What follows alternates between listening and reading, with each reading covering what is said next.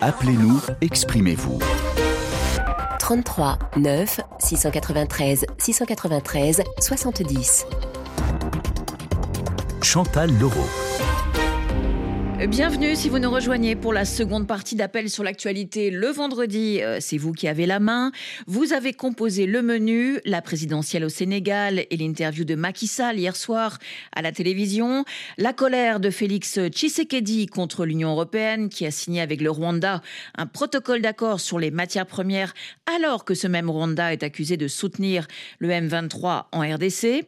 Vous avez choisi également d'évoquer le remodelage de la présence militaire française en Côte d'Ivoire, la flambée des prix euh, dans bon nombre de pays du continent et l'avenir de Kylian Mbappé.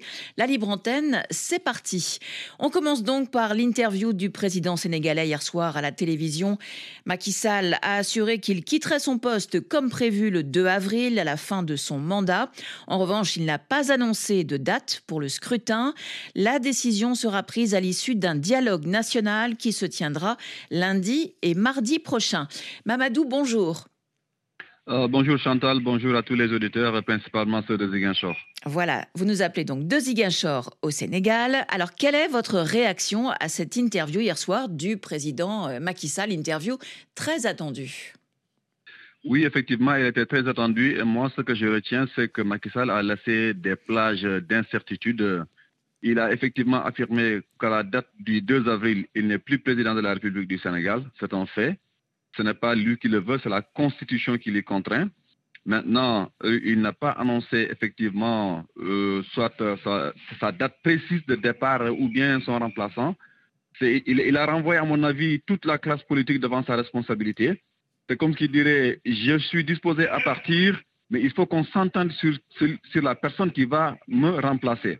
Et pour la date de l'élection, effectivement, il n'en a pas parlé parce qu'il a renvoyé ça aussi à, à l'issue du dialogue, aux conclusions du dialogue qu'il va convoquer. Moi, je, je souhaite que ce soit convoqué tout de suite et que bah, De toute façon, la il l'a convoqué politique. pour euh, lundi et mardi, en principe. hein. oui, lundi et mardi. Et il a dit au que- sortir du dialogue mardi, il faut qu'on ait une date. Absolument, il faut qu'il y ait une date parce que il il y a une tension ambiante dans le pays, on n'en a pas besoin. Il faut que la classe politique prenne ses responsabilités.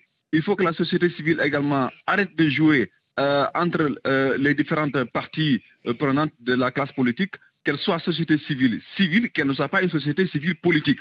Il faut que les Sénégalais, de manière générale, les électeurs, tout le monde, que chacun se dise, nous sommes à un tournant de notre pays. Il faut que chacun prenne ses responsabilités, que chacun fasse des concessions, qu'on aille vers ces- cette élection et qu'on évacue cette question définitivement.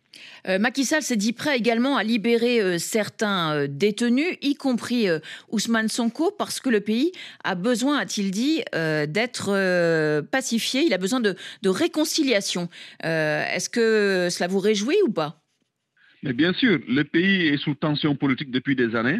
Et effectivement, aujourd'hui, Ousmane Sonko, c'est un personnage politique de premier plan au Sénégal. Retenir Ousmane Sonko euh, en prison, c'est voilà, maintenir cette tension ambiante dans le pays. Moi, je propose qu'il soit libéré. Maintenant, sur le plan judiciaire, après, on verra quelles sont les formules qui seront proposées et qui seront mises en œuvre pour que ces affaires judiciaires soient évacuées. Parce que le pays a besoin de stabilité, le pays a beso- besoin de tranquillité. On a les gens ont besoin de travailler, ils ont besoin de la paix pour ça. Euh, Mamadou, euh, je reviens au propos de, de Macky Sall. Il a dit si les Sénégalais ne peuvent se rendre aux urnes d'ici au 2 avril, c'est le Conseil constitutionnel qui prendra le relais. Il appartiendra au Conseil de dire ce qui doit être fait. Vous, vous avez confiance dans le Conseil constitutionnel? Effectivement, Macky Sall, à partir du 2 avril, il n'est plus président, donc il n'a aucun pouvoir de décision à partir du 2 avril. Donc effectivement, la question revient au Conseil constitutionnel qui, à son tour, doit prendre sa responsabilité. Je pense que c'est une responsabilité partagée, que chacun à son niveau a sa part de responsabilité. Il faut que chacun, le Conseil constitutionnel doit comprendre que le peuple sénégalais est son mandat. Il le Conseil est mandataire du peuple sénégalais. C'est le peuple sénégalais qui a délégué son pouvoir au Conseil constitutionnel et ce Conseil constitutionnel doit prendre en considération les préoccupations des Sénégalais. Et la principale préoccupation des Sénégalais aujourd'hui, c'est qu'on veut aller aux élections, on veut tourner cette page-là et on se met au travail. Merci beaucoup euh, Mamadou de nous avoir euh, appelé de Ziguinchor. On reste au Sénégal, mais on va à Thiès, euh, d'où nous appelle Marcel. Bonjour Marcel. Bonjour Chantal. Alors les propos de Macky Sall, ils vous ont rassuré ou pas? Bon, vous savez, Chantal, euh, au Sénégal, depuis 1988, je vote. C'est la première fois que je vois un tel scénario. On est dans un cas, ce que j'appelle l'élection des incertitudes. Pourquoi? On est en année électorale et personne ne peut dire, euh, quand est-ce qu'on va voter. C'est ça qui pose problème. Alors que le jeudi passé, le Conseil constitutionnel avait vraiment ouvert un boulevard au président Mexal, tout en lui disant que votre mandat va prendre fin le 2 avril et que vous devrez organiser des élections. Mais ça, c'était clair. Donc, le Conseil conseil est en partie responsable. Il devrait aller jusqu'au bout de sa logique en fixant la date. Et s'il avait fixé la date, je pense que ce dialogue que le président a dit qu'il va organiser lundi prochain n'aura pas besoin d'avoir lieu. Ça, c'est clair. Mais en l'occurrence, bon, on va quand même, on s'achemine, semble-t-il, vers ce dialogue national. Donc, euh, c'est pour ça que Macky Sall espère euh, que ce dialogue se terminera par, euh, par une date pour le, la présidentielle. et s'il n'y a pas de date, il s'en remet au Conseil constitutionnel. Donc ça, ça vous plaît pas vraiment, cet agenda? Hum? Mais effectivement, mais ce dialogue-là, dialogue, je suis d'accord. Mais avec qui? Le dialogue doit avoir lieu, c'est seulement avec les présidentiables qui, étaient, qui sont 19 maintenant, avec ces 19 candidats, s'il était assis avec ces 19 candidats, c'est sûr qu'un consensus va être trouvé. Mais vouloir y adjoindre ce qu'on appelle les candidats spoliés, les candidats recalés, là, c'est sûr que les intérêts seront divergents. Est-ce qu'on aura une date? Ah, il va, donner, ça au Conseil constitutionnel. Le Conseil constitutionnel, peut-être, on va attendre. Est-ce que les élections auront lieu avant le 2 avril? Non. Et dans ce cas, l'article 36 de la Constitution est très clair. Le président de la République reste en fonction jusqu'à l'élection du nouveau président de la République.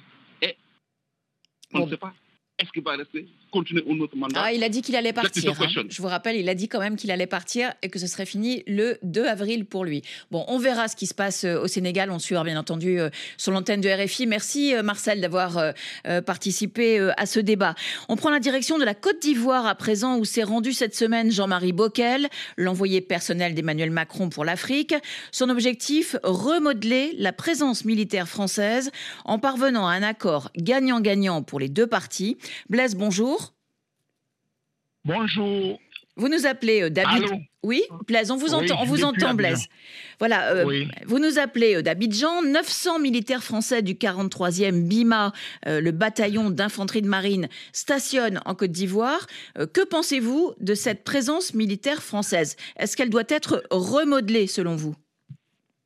Oui, je dis que pour le principe, je ne suis pas opposé à la présence de l'armée française en Afrique. Pas du tout. Pour le principe. Parce que avant de développer mon point de vue, vous savez, je fais une petite remarque. Hein. Il n'y a pas que des accords militaires qui lient la France avec euh, les, euh, ses anciennes colonies. Il y a des accords de médecine, des universités, etc., etc. Donc, ne euh, nous focalisons pas sur les accords militaires seulement. Oui, mais là, Jean-Marie Bockel était venu parler de la présence militaire. C'est pour, c'est son rôle. J'en viens, j'en viens.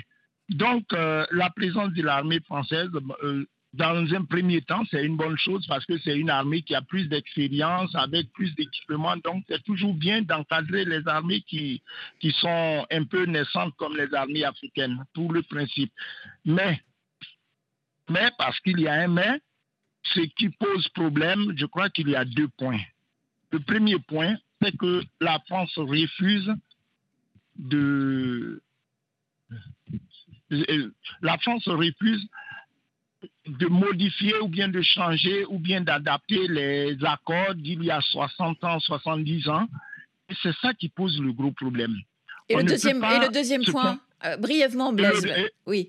Et le deuxième point, le deuxième point qui découle du premier, lorsque l'armée française est sur le terrain en Afrique, on constate que les ordres viennent de Paris. Mais de vous à moi, une armée qui est sur un terrain avec des réalités du terrain. Si les ordres doivent venir de Paris alors qu'eux, ils ne savent pas ce qui est en train de se passer sur le terrain. Donc il faut que la souveraineté de, de, la Côte d'Ivoire, par exemple, soit davantage respectée. Oui, il faut absolument que la souveraineté des États africains soit respectée, qu'on tienne compte de leur point de vue et puis de, ce que souhaite la population. Sinon, d'un point de vue encadrement militaire, a pas je ne vois pas de méchanceté particulière. Voilà. Merci beaucoup Blaise, on a bien compris euh, votre point de vue. Bonne journée euh, à Abidjan. Félix Tshisekedi vent debout contre un protocole d'accord signé cette semaine entre Bruxelles et le Rwanda sur les matières premières. C'est comme si l'Union européenne nous faisait la guerre par procuration, a tonné le président congolais jeudi en conférence de presse. Samy, bonjour. Bonjour Chantal, bonjour à tous ces Congolais qui sont en train de souffrir et passer leur nuit dehors euh, suite à cette guerre qui nous est imposée par les Rwandais, mais également par euh, sa complicité. Je cite bien ces Occidentaux qui sont derrière les Rwandais. Alors attendez, attendez, attendez. Vous nous appelez de Bukavu d'abord. Euh, donc le gouvernement congolais euh, accuse le Rwanda de soutenir le M23 pour pouvoir faire main basse sur les ressources minières, notamment de l'Est de la RDC. Félix Tshisekedi donc a raison, selon vous, de qualifier d'ignominie ce protocole d'accord signé entre l'UE et Kigali? Effectivement, il a raison. Je suis d'accord à ce point-là avec euh, les présidents de la République parce qu'il est inconcevable que ce soit ces mêmes personnes-là qui parlent euh, euh, de ne pas, qui disent de ne pas être toujours capables de soutenir des mouvements terroristes, mais soutenir les Rwandais qui est avec les M23 qui terrorisent les gens dans la province du Nord Kivu. Une guerre par procuration parce que tous ces minéraux-là qui sont pillés en RDC, à l'est de la RDC, passent par les Rwandais pour chiter juste à l'Occident, chez les Occidentaux. Et face à cette situation, nous, Congolais, nous ne sommes pas en train de voir les Rwandais comme nos agresseurs parce que les Rwandais n'ont vraiment pas ce poids d'agresser la RDC. Mais ça a toujours été les Occidentaux qui ont toujours été derrière les Rwandais, les armées, parce qu'il n'y a pas d'usine d'armes au Rwanda. Il y a pas, je ne vois pas cette Rwanda qui peut faire, euh, euh, qui peut faire face à la RDC. Mais moi, j'ai toujours vu les Occidentaux, les États-Unis d'Amérique, l'Angleterre, la France, qui a toujours été derrière les Rwandais. Pour Samy, vous avez dit à notre équipe hors antenne, c'est bien de demander euh, des sanctions contre le Rwanda, mais à un moment donné, la RDC doit arrêter de pleurnicher face à la communauté internationale.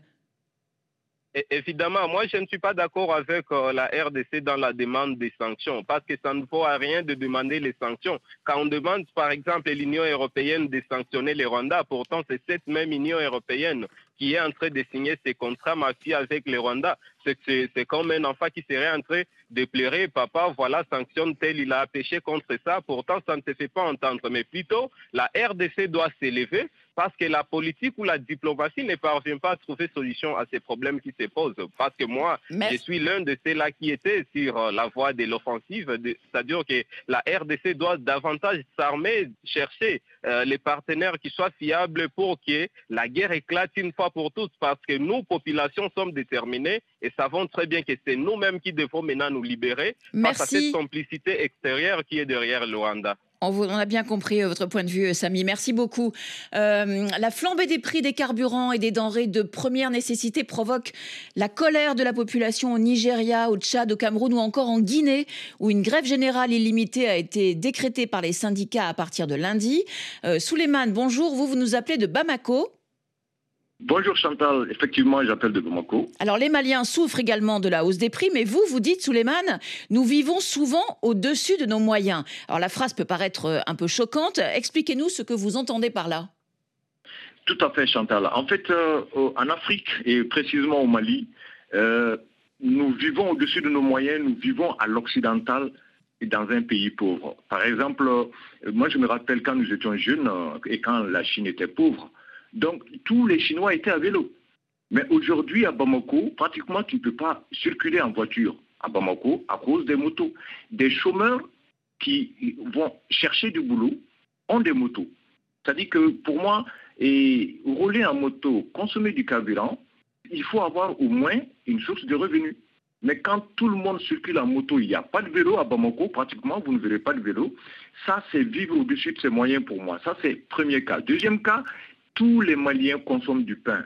Mais le pain, c'est à partir du blé, du blé qui vient d'ailleurs. Et alors que nous avons, quand nous étions aussi enfants, on avait un petit déjeuner typiquement malien, à base de petits mille, qu'on appelle moni euh, au Mali. Ben, tout le monde consommait ça. Et ça, c'est à la portée de tous les Maliens. Mais le pain, aujourd'hui, il y a des boulangeries à tous les carrefours du, du Bamako. Mais obligatoirement, la population sera impactée par une augmentation du coût du blé. Donc en, fait, il faudrait, donc en fait, si je vous comprends bien, il faudrait davantage euh, produire local pour consommer local, comme le, disait euh, Thomas Sankara dans les années 80 Exactement, c'est ce que je pense. Si nous retournons par exemple à nos céréales locales, nous serons moins impactés par une augmentation du prix du blé ou du riz qui, qui, sont importés. Merci beaucoup. voilà. Oui, merci beaucoup Souleymane. C'était un point de vue euh, très intéressant. Euh, bonne journée à Bamako. On va terminer cette libre antenne avec du football. Le suspense a pris fin la semaine dernière. Kylian Mbappé a annoncé son départ du PSG l'été prochain. Patrick, bonjour. Bonjour Chantal. Alors, vous nous appelez de Libreville au Gabon. Selon vous, est-ce que Mbappé a raison de quitter le PSG après sept ans de bons et loyaux services? Tout à fait. Il faut bien qu'il aille faire euh, montrer ce de quoi il est capable d'ailleurs. Il a déjà fait sept ans, il a eu tous les titres en France, sauf un titre majeur comme la, la, la, Champions League, ou bien être euh, euh, nominé Ballon d'Or. Et ça, il ne peut pas l'avoir au Paris Saint-Germain. Les Qataris sont venus pour vendre des maillots, ils ne sont pas venus pour gagner des titres majeurs. Alors, Mbappé a besoin d'études majeures. Voilà. Et le, Real... Et, le Real Madrid, c'est le meilleur choix possible pour l'attaquant parisien? Avec 11 titres de, Coupe de, de la Champions League, c'est pas rien. C'est le plus grand club du monde.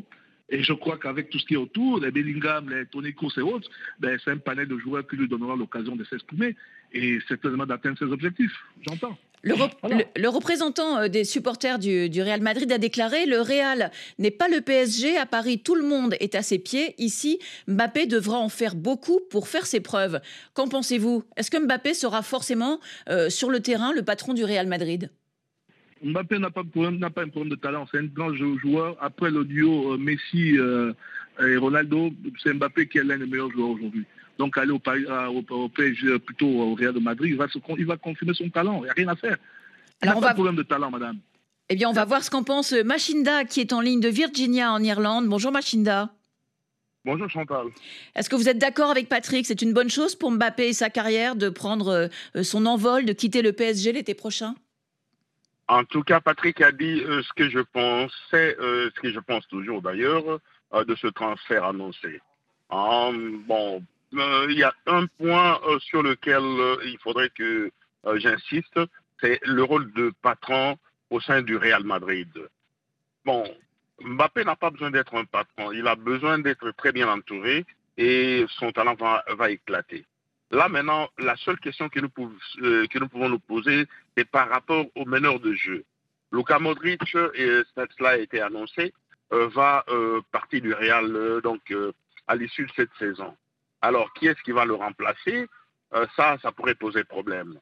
Et il y a certes Vinicius, mais il n'est pas milieu de terrain, il est attaquant axial.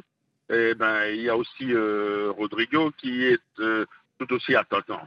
Alors, c'est à ce niveau-là seulement, au niveau du meneur de jeu, qu'il pourrait y avoir un petit problème. Jude Bellingham peut faire le boulot. Bon, cela dépendra de Don Carlo, Carlo Ancelotti. Donc, euh, c'est un peu ce que je pense de la situation. Machinda, vous, dites aussi que, que, ce départ va être salutaire pour le PSG. Pourquoi? Exactement. Le PSG, le PSG depuis l'arrivée des Qataris, euh, s'est cantonné à faire euh, des transferts bling-bling. Ah, nombreux d'ailleurs ont été plutôt des échecs retentissants. Hein. Ben, alors là, avec le départ de Mbappé, le PSG va pouvoir puiser dans le grand réservoir qui est euh, qui est euh, la région Dans le centre de formation. Voilà. Hein, donc, euh, nous nous rappelons du départ des commandes, des concours et d'autres pépites. Alors là, maintenant, le Paris Saint-Germain va être plus regardant quant euh, à la formation. Merci ah. beaucoup Machinda et merci beaucoup Patrick d'avoir été avec nous. L'émission touche à sa fin. Merci à toute l'équipe qui m'a aidé à la préparer. Jessica Tayeb, Quentin Ferral, Margot Agosta, Masso Andro, Raza Fimaef et Eva Janus. Sans oublier Ares Siradag à la réalisation, Benoît Vandenbroek au standard et Fouk Foller aux réseaux sociaux. Lundi, vous retrouverez euh, à ce micro Juan Gomez pour un débat sur le Sénégal. Quand se tiendra les l'élection présidentielle. Dans une volonté euh, d'apaiser le climat politique, Macky Sall a assuré qu'il quitterait ses fonctions le 2 avril, conformément à la Constitution, et qu'il était disposé à libérer l'opposant euh, Ousmane Sonko. Euh, que vous inspire cette initiative? Qu'attendez-vous du dialogue national prévu lundi et mardi? Écrivez-nous sur nos réseaux sociaux ou contactez-nous sur WhatsApp. Dans un instant, le retour de l'info. Je vous souhaite un excellent week-end. L'appli de Banque Atlantique, Atlantique Mobile, la meilleure expérience de banque à distance, vous a proposé l'émission Appel sur l'actualité.